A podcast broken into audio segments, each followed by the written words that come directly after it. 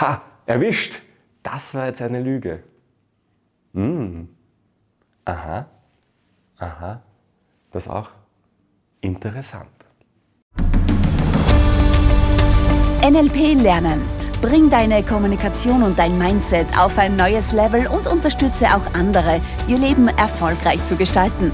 Dein erfolgreicher Start ins NLP mit Mario Grabner. Du glaubst gar nicht, wie oft ich die Frage gestellt bekomme, nämlich Mario, kann ich durch NLP Lügen erkennen? Und die Antwort ist natürlich ja. Und ich werde da bis zum Ende sagen, wie genau das funktioniert. Und ich kann da gleich vorwegnehmen, dass das anders ist, als du das vielleicht jetzt denkst und dass das anders funktioniert. Weil im Grunde genommen müssen wir uns einmal die Frage stellen, woher kommt denn überhaupt diese Idee oder dieser Wunsch, Lügen erkennen zu wollen.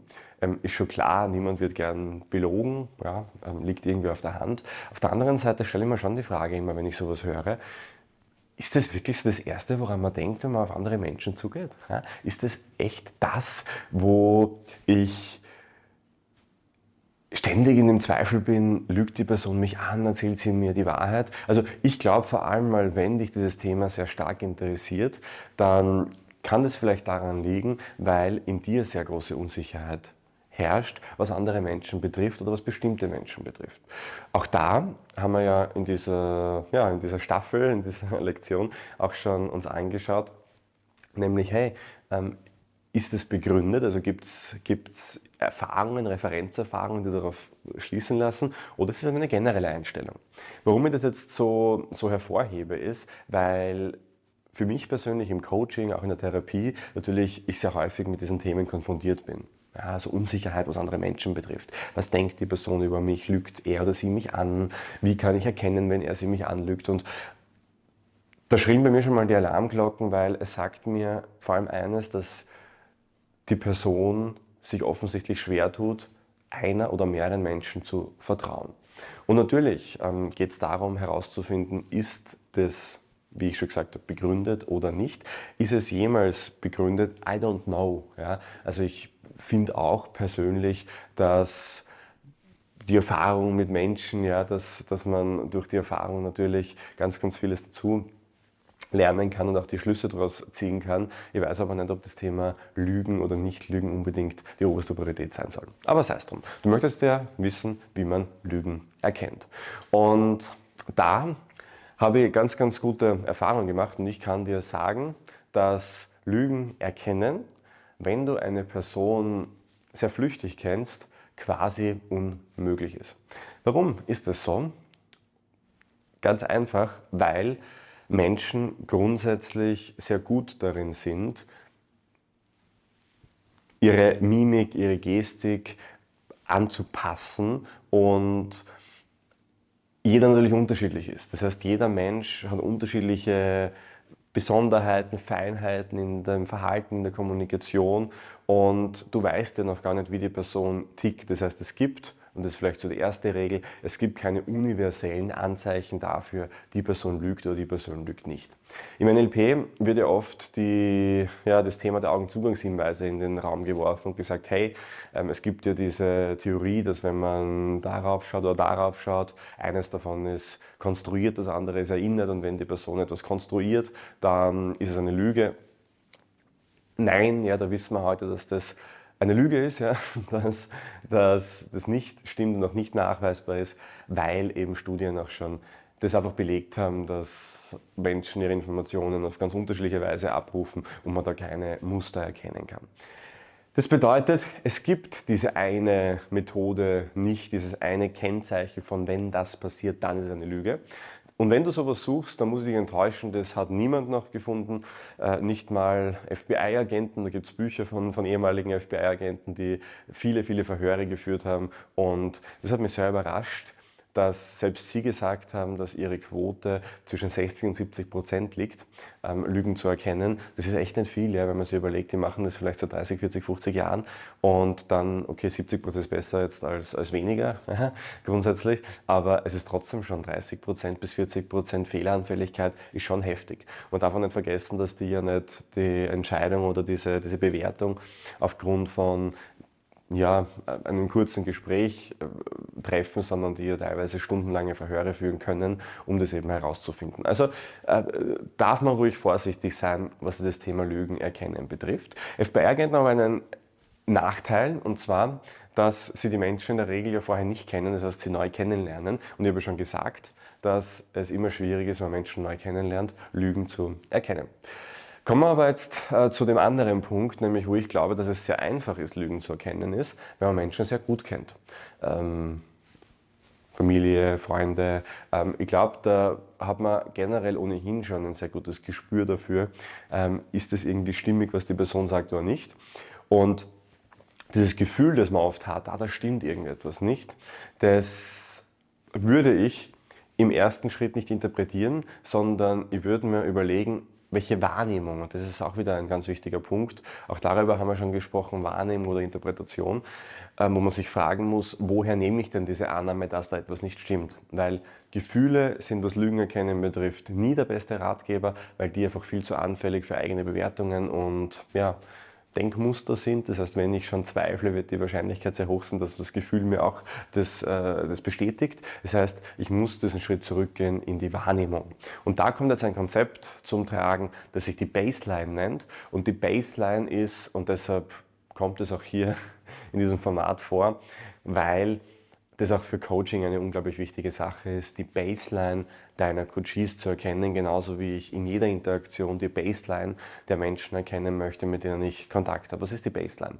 Die Baseline ist das natürliche Verhalten einer Person. Also wenn du jetzt zum Beispiel mir lauscht, währenddessen ich dir das erzähle, dann habe ich eine Baseline. Ich werde wahrscheinlich für die meisten Menschen etwas schnell sprechen, das ist meine Baseline schnell. Ich werde vermutlich ab und zu ähm, und und sagen, die dann etwas länger aushole. Und das ist meine Baseline. Das mache ich einfach so. Und mir fragen immer wieder Leute, Mario, ist da eine, eine Intention dahinter? Und ich sage dann meistens die Antwort drauf. und es ist halt einfach so, wie die Leute mich kennen und wie ich kommuniziere. Genauso wie ich ganz viele andere Dinge habe. Die Art und Weise, wie ich mit meinen Händen äh, ja, spiele, währenddessen ich spreche. Die Art und Weise, wie ich meine Schulter ab und zu bewege, wenn ich spreche. Also einfach meine Baseline. Das ist grundsätzlich nicht, nicht so äh, spannend auf den ersten Blick.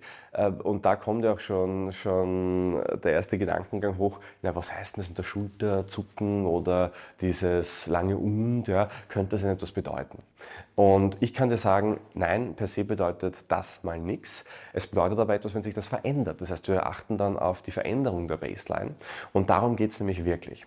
Die Baseline ist übrigens nicht nur körpersprachlich, aber die vor allem darauf achten, aber auch inhaltlich. Manche Menschen sprechen über manche Inhalte besonders gerne, andere vermeiden sie eher. Ja, manche Themen kommen immer wieder, manche Themen gar nicht. All das sind Baselines. Einfach normal Verhalten, könnte man sagen. Ja, verbal, nonverbal, alles, was man da dazu zählen mag. Spannend wird es eben dann, wenn die Baseline verlassen wird. Das heißt, wenn die Person plötzlich etwas anderes tut. Man stellt sich vor, ich würde plötzlich diese Arms und Uns weglassen. Dann würde ich genauer hinhören. Warum?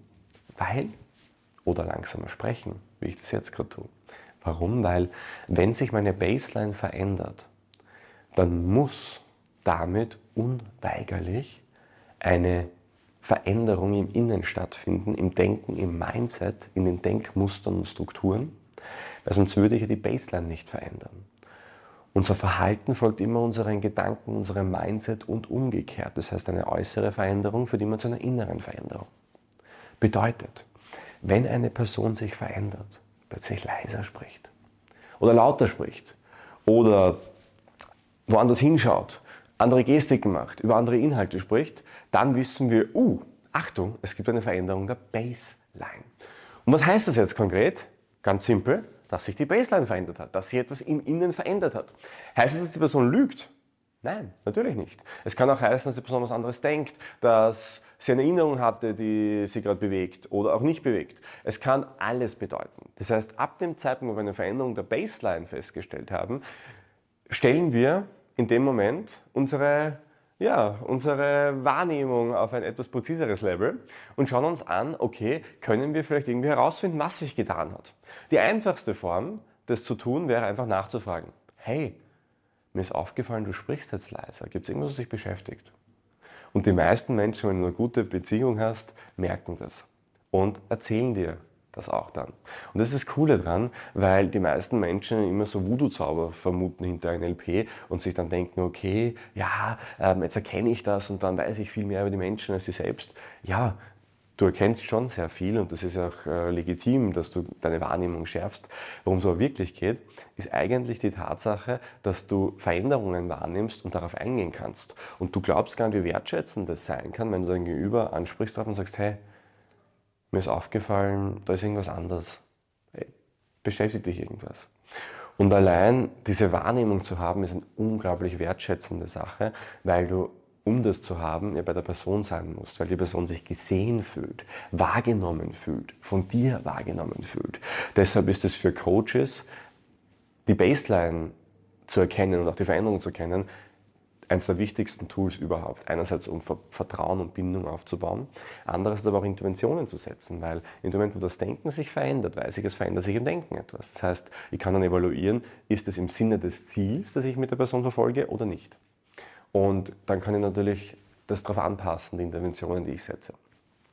Im Alltagsgebrauch, in der Alltagskommunikation ist auch spannend, weil wenn ich zum Beispiel merke, bei einem Thema verändert sich da irgendetwas, kann ich dann durch die Wiederholung, das, ich müsste mir dann überlegen, okay, Hypothesen bilden, wenn das zum Beispiel eine Person ist, die ich nicht direkt fragen kann, weil die Bindung nicht so gut ist oder weil jemand denkt, träume nicht, dann müsste ich Hypothesen bilden und würde sagen, okay, meine Hypothese ist, bei diesem Thema verändert sich die Wahrnehmung, das bedeutet. Das heißt aber nicht, dass es wirklich das bedeutet, sondern das heißt, wir gehen mit der Hypothese, Hypothesen wollen wir immer evaluieren, ob das stimmt oder nicht stimmt, gehen wir in den Test. Das heißt, wir versuchen, eine ähnliche Situation herzuholen, ein Gesprächsthema anzufangen und zu schauen, bleibt das gleich. Und auf diese Weise, wenn das drei, vier, fünf, sechs Mal immer der Fall ist, dass sich die Baseline verändert, dann können wir vielleicht unsere Hypothesen immer mehr stärken. Zu 100 Prozent werden wir nie recht haben, aber du wirst sehen, dass du dadurch ein unglaublich tolles Gespür bekommst. Genauso, wenn du, und jetzt da schließt sich der Kreis, wenn eine Person mal wirklich gelogen hat und du das erfährst und dann hinhörst, wie hat denn die Person diese Lüge formuliert, was hat sie getan dabei? Und dann du das gleiche Verhalten ein zweites, drittes, viertes Mal wahrnehmen würdest, könntest du vielleicht darauf zurückschließen, dass es der Person gerade in irgendeiner Weise unangenehm ist, was sie erzählt oder das irgendwo herholt ja, oder sich das gerade konstruiert. Das ist dann möglich, wenn du eine Person sehr gut kennst. Aber ich würde sagen, dass Lügen erkennen tatsächlich die, die höchste Stufe ist. Also wenn du das bei anderen Menschen kannst, dann wirst du sehen, dass das wirklich Menschen sind, die du sehr gut kennst. Ist es möglich? Definitiv. Ist es sinnvoll? In manchen Kontexten wahrscheinlich auch. Sollte es der erste Fokus sein? Nein.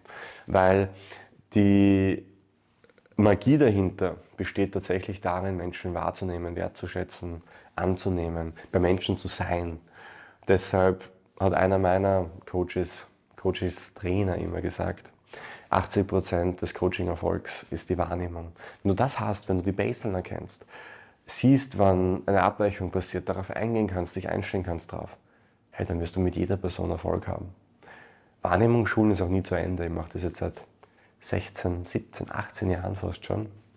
Und erkenne immer noch neue Dinge. Bin ich schon richtig gut darin? Ja, natürlich. Erkenne ich sehr viele? Ja. Wie fragen immer die Leute, Mari, wirst du das und das jetzt wieder gesehen? Auf der anderen Seite habe ich auch schon vor fünf Jahren sehr, sehr viel erkannt, vor zehn Jahren sehr viel erkannt. Du wirst ab dem ersten Tag, wo du dir beginnst, andere Fragen zu stellen, nämlich nicht, was könnte das bedeuten, sondern die erste Frage ist, was sehe ich gerade, was nehme ich wahr, wirst du erkennen, dass du ganz, ganz andere Dinge wahrnimmst und auch dann später Schlüsse daraus ziehen kannst. Denn wenn du Menschen wirklich verstehen willst, musst du aufhören, Menschen verstehen zu wollen, sondern wahrnehmen. Wenn du Menschen wirklich verstehen möchtest, dann bist du hier in unserem Podcast richtig. Und wenn dir der Podcast gefällt, dann gibt es eine Sache, die auch richtig ist, nämlich unseren Podcast je nach Plattform zu liken, zu kommentieren oder ganz wichtig, wenn du auf Apple zufällig hörst, unseren Podcast zu bewerten mit fünf Sternen. Es geht auch auf anderen Plattformen. Und das hilft uns. Einerseits hilft es uns, Bekanntheit zu erlangen, weil natürlich dann auch die Plattform erkennt, hey, ah, das ist was Gutes, was die machen, wenn sie viele Bewertungen bekommen. Andererseits freut es auch mich. Deshalb gib uns gerne fünf Sterne, schreib uns einen kurzen Text dazu, auch das ist immer besser, als wenn man nur die fünf Sterne einfach reinklopft. Ähm, nimm da kurz die Zeit. Wir nehmen uns Zeit sehr gerne für dich, um noch mehr Content zu produzieren. Und wenn du sagst, NLP ist wirklich was für mich, ich möchte weitermachen, ich erkenne, ah, Mario, wie du das machst, das ist irgendwie besonders oder das Thema interessiert mich einfach, dann komm in unseren Coaching Call, da setzen wir uns mit dir hin, schauen uns an, was sind deine Ziele, können wir dir als Akademie dabei helfen und darauf freue ich mich ganz besonders, dich vielleicht schon bald persönlich kennenzulernen. Alles Liebe! Das war der NLP Lernen Podcast von MyNLP. Wenn auch du mit NLP deine Ziele erreichen willst, dann buche jetzt dein kostenloses NLP Coaching auf mynlp.at/coaching. Wir analysieren mit dir deine aktuelle Situation und geben dir Strategien in die Hand, die dich auf ein neues Level heben.